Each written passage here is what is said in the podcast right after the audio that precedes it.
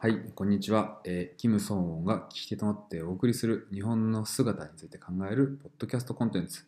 えーゲストを迎えて、えー写真を真ん中に置いて、アイデンティティや国籍、民族、人種、ジェンダーなどなど、えー文化を形作る問題について考えていく、そんな企画です。えー第4回目になったんですけど、今回は、えっと、ジャマイカと日本にルーツを持つ、えーイアン君に話を聞きました。それではどうぞお聞きください。いやー、オッケー。なんかすごい、さはじめまして。はじめましてだけどさ、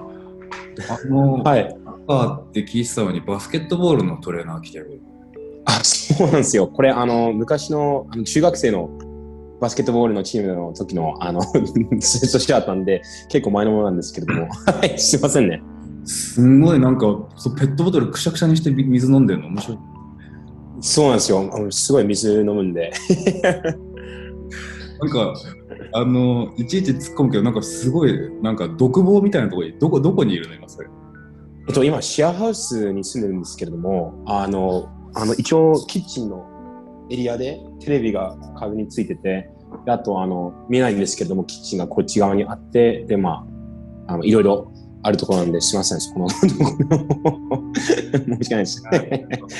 あの、レイからさ、紹介してくれて、で、なんかちょっと楽しい。はい。面白いね、こうやって会う。あ、もちろんです。ちょっとすごい緊張は、はい、してますけれども、よろしくお願いします。あのいきなりだけど、サッカーかなりやり込んでるの？そうですね、もう本当、あの、5歳からもうずっとやってるんで、あの、もともとはプロサッカー選手のやっぱ夢とかもあったんで、それを兼ねてすごい頑張っていたものの、まあ、一応、まあ、大学も、あの、まあその、あの、サッカー入学であ入ったので、そこまでは良かったんですけど、まあ大学からちょっとですね、モチベーションとか下がったり、まああの監督との関係性があまり良くなかったりっていったところで、ちょっと諦めたといけなかったっていうのもあるんで、ちょっと残念なお話であるんですけれども、今でもまあサッカー見たり、観戦したり、あの、社会人リーグにうん入ったりとかもしてるので、今もすごいあの頑張ってます、そこのところは。へえアメリカでいるときにずっとやってたってことかな、サッカー。そうですね、もうアメリカはそうですね、あのずっとアメリカにいた頃やってましたね。はい。一応、まあその他に、なんかアメリカの子って結構、あの、いろいろスポーツをやってそこからこう選ぶっていう感じなんで、まあ自分はサッカーとかテニス、バスケ、野球とかいろいろやってたんですけど、まあサッカーが一番ずっとやってますね。なるほど。いや、なんかあの、一応最初に最近ハマってることをちょっと聞いたら、はい。今もサッカー好きですし、観戦するのも好きですって書いてたから、そうですね。観戦はなんか世界の試合とか見たりするの？その日本とかアメリカいや、いや、もちろん、あの、実は、その、あまり世界の試合とか見たことがなく、多分唯一見た試合が日本、どちらとも日本だったんですね。うん、あの、一つがなんか、えっ、と、なんか浦和レッズ対ドルトムントっていう、まあ、ドイツのチームがあるんですけれども、その試合を、まあ、埼玉の2002年、2000そうですね、2002年の埼玉スタジアムで観戦させていただきまして、で、その上も、あの、他には、あとは、そうです、また浦和の試合で、まあ去年ぐらいですかね、あのちょっと冬場で、あの、観戦しに行ったので、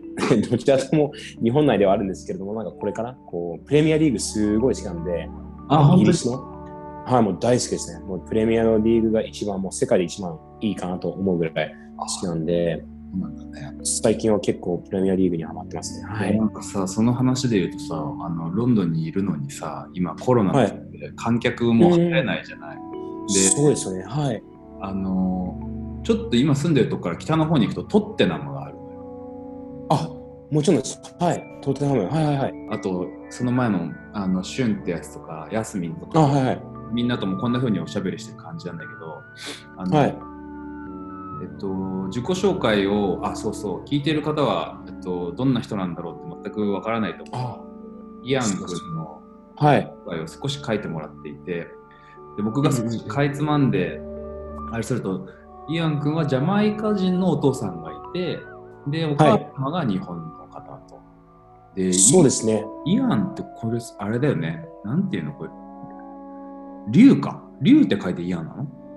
えっと、竜って書いて一応日本語の名前が竜なんですよね。うんうんうんなので一応こう英語の名前がメイソン・イアンで、うん。日本語の名前が山川亮なんで、一応二つ名前を持ってるっていう形ですね。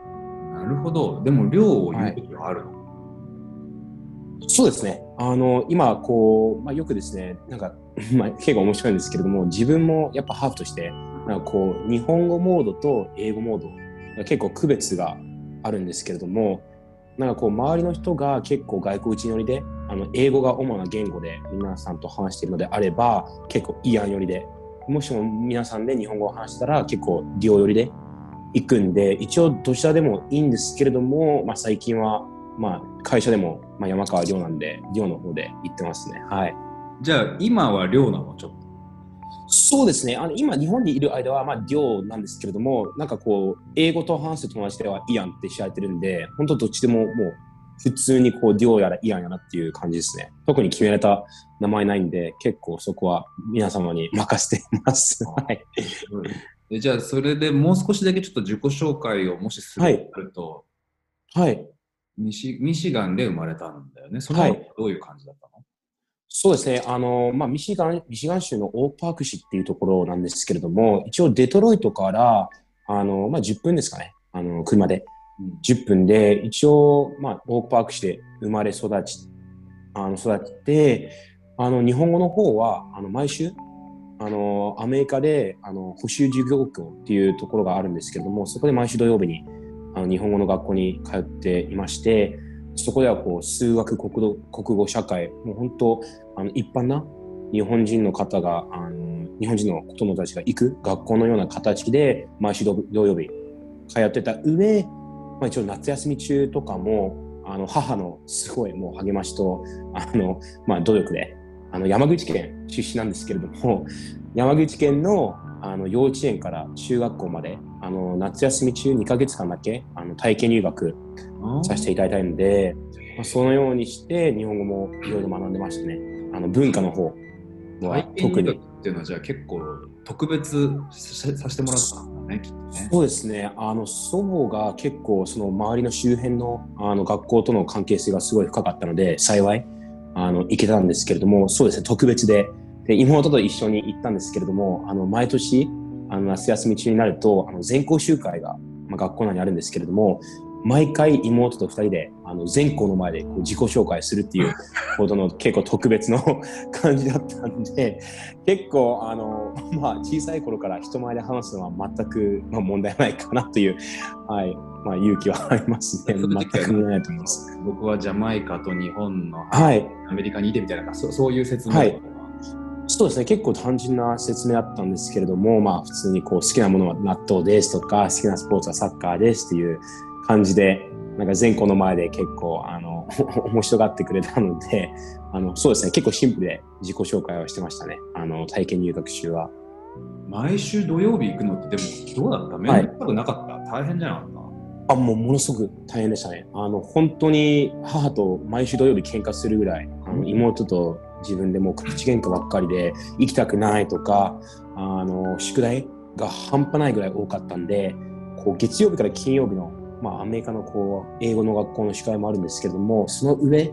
あの土曜日の日本の学校の宿題もあるんであの本当に金曜日の夜遅くまで起きてあの母と一緒にあのずっと泣きながらやってましたね。すごいね。いや、なんかさ、僕も、俺も思い出してさ、なんか俺か、俺火曜日と木曜だったのかな？なんか小学校の時に夜にさ、あの、はい。俺の韓国語の先生っていうのを親が呼ん本当俺も結構、小学校の時は放課後サッカーめちゃくちゃやってたんだけど、あ。あ、そうですね。サッカー早く帰んなきゃいけなくて、夏とかさ、なんか6時くらいから家でなんか、それ始まるとかで、もっと遊びてえのになとか思いながら、あ帰ったりとかもあったから、た毎週土曜日ってね、大変。そうですね。そうですね。一応、そうですね。補習校は、まあ、幼稚園から一応、自分は高校1年生まで行ったんで、あともう2年欲しかったんですけれども、やっぱ大体高校生になってくると、あの、まあ、周りの子もこうアメリカの大学に行くのか、日本の大学に行くのかっていうところもすごい忙しくなるので、あのそこはあのちょっと申し訳なかったんですけれども、高校1年生の、まあ、途中ですかね、ちょっと辞めてしまいまして、はい。で、その後、えっと、レイと同じ、えーコルゲートカレッジで、社そそうなんですよ。社会学はい。そうですね。でしているんだ。そうですね。で、すごいびっくりしたのが、あの、まあ、コルゲットは結構、あの、まあ、白人が多い学校でありまして、あまり日本人の方とか周りの生徒がいなかったんで、すごい初めて、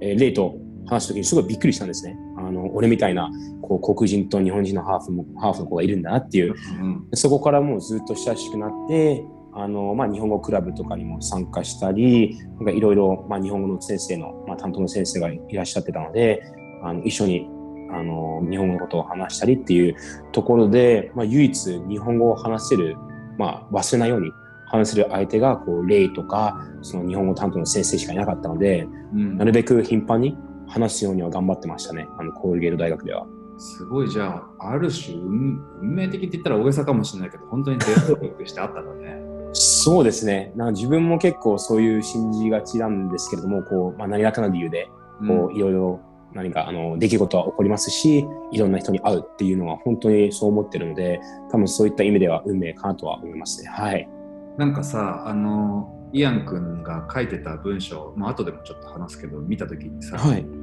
そのブラジアンっていう言葉をあ、言うよね。はい。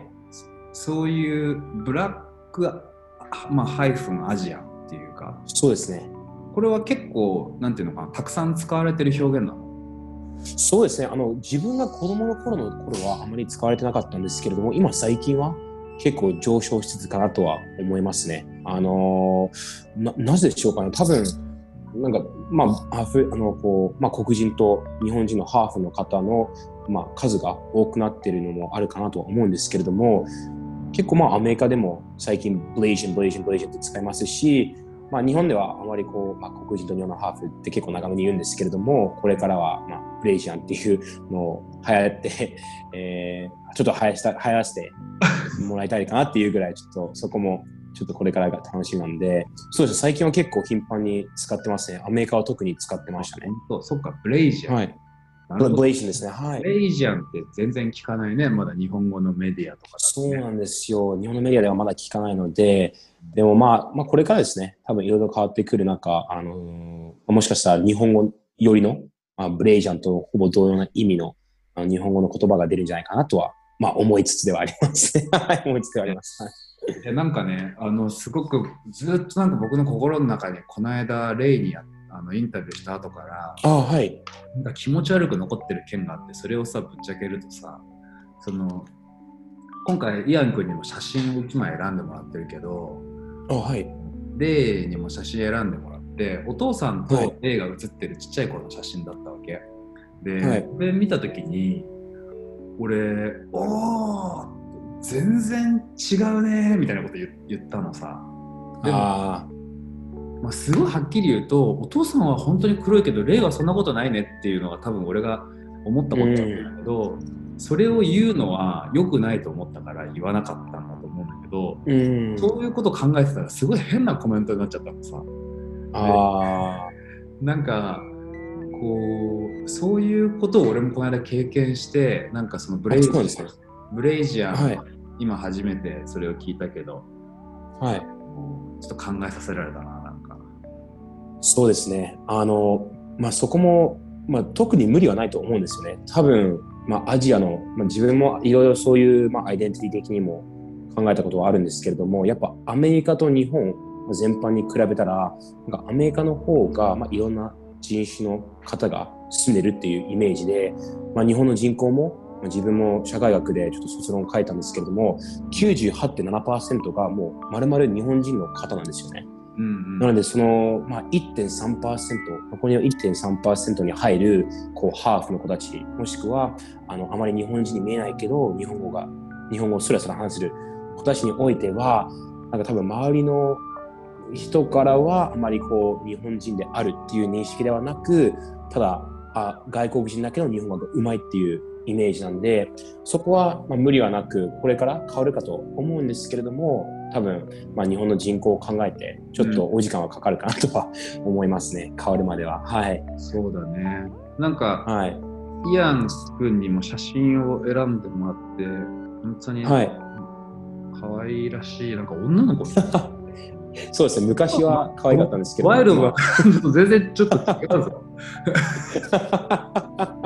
そうですね。昔のあの方はすごい可愛かったんですけれども、でも一応、また後で家族の写真も送りますけれども、多分よく言われるのが父にって言われますね。あのまあ、外見からだとは思うんですけれども、あとまあ、もちろん色のクラスさんにおいては、多分妹と俺も一緒には、そうですね、一応父に、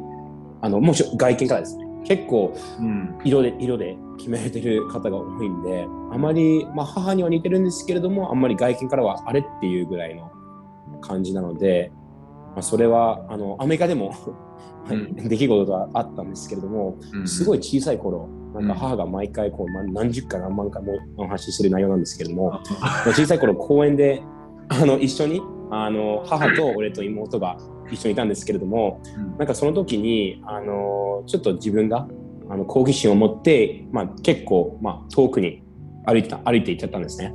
で母がこう追いかけてついてきた時にあのなんか見知らぬ白人のおばさんが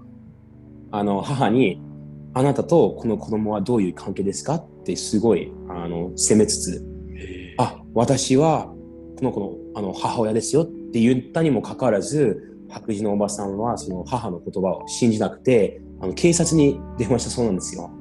なんかこうこういうこのおばこのおばさんがこの子を晒そうとしてるみたいな感じでで母がその警察官にも説明したそうなんですけれどもちゃんとまあ 身分証明とかも出していろいろ警察の方とお話ししたそうなんですけれどもやっぱそういうふうに考えるとアメリカでも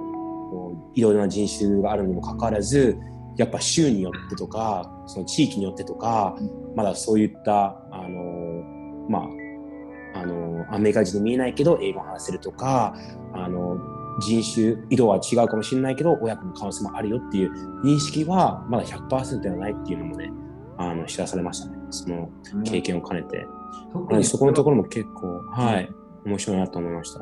まあ、ブレイジアンってさっき言ったくれたそのまあ要はその、まあ、肌の色が違うとはい。ころ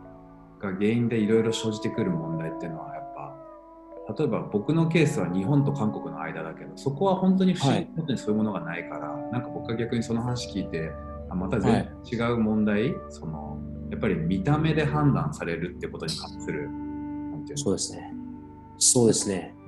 そこが大きいし、それがさらにちょっとイアン君が書いてくれてた、その、アイデンティティで何か少しこう葛藤があった経験をしたときに、サッカーの時に、なんか、はいやっぱり、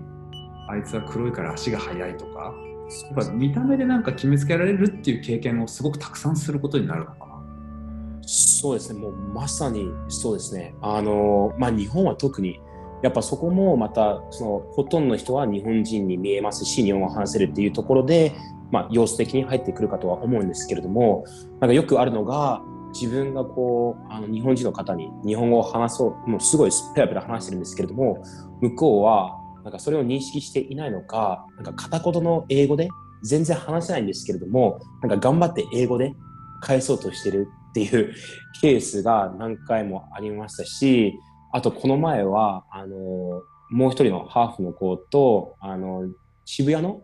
あの、地下、渋谷の地下の、渋谷駅の地下のあのデパートにちょっとお買い物に行ったんですけれども、ちょっと、あの、探し物があったんで、あの、店員さんに聞いたんですよ。これはどこで探せますかっていう感じで。その店員さんが、あの、ずっと友達の方を見て、日本語で返してたんですよね。あの、自分がその質問してたのにもかかわらず。でそれは多分、友達の方が、まあ、アジア人、日本人に見えるから、うん。そっちの方に行ってたとは思うんですけれども、やっぱそういう経験も兼ねて、結構日本は、日本では外見で決めていらっしゃる方は多いなっていう、えー経験はもうずっと子供の頃からはありますね。あのさ、ちょっと変な質問だけどさ、あの、はい。そういうことされた時って、どう、どういう気持ちなのかな？そのはい。要はその見た目がアジアンな人にしか喋りかけなくて自分ははい。やっぱりこう海外の人だと思われてるから喋りかけてるはい。時に、なんかこう、無視されて悲しいのか逆になんかい、はい。とかこう問題意識でなんていはい。そういうの変えてやろうって思うのか、どんな気持ちになるの？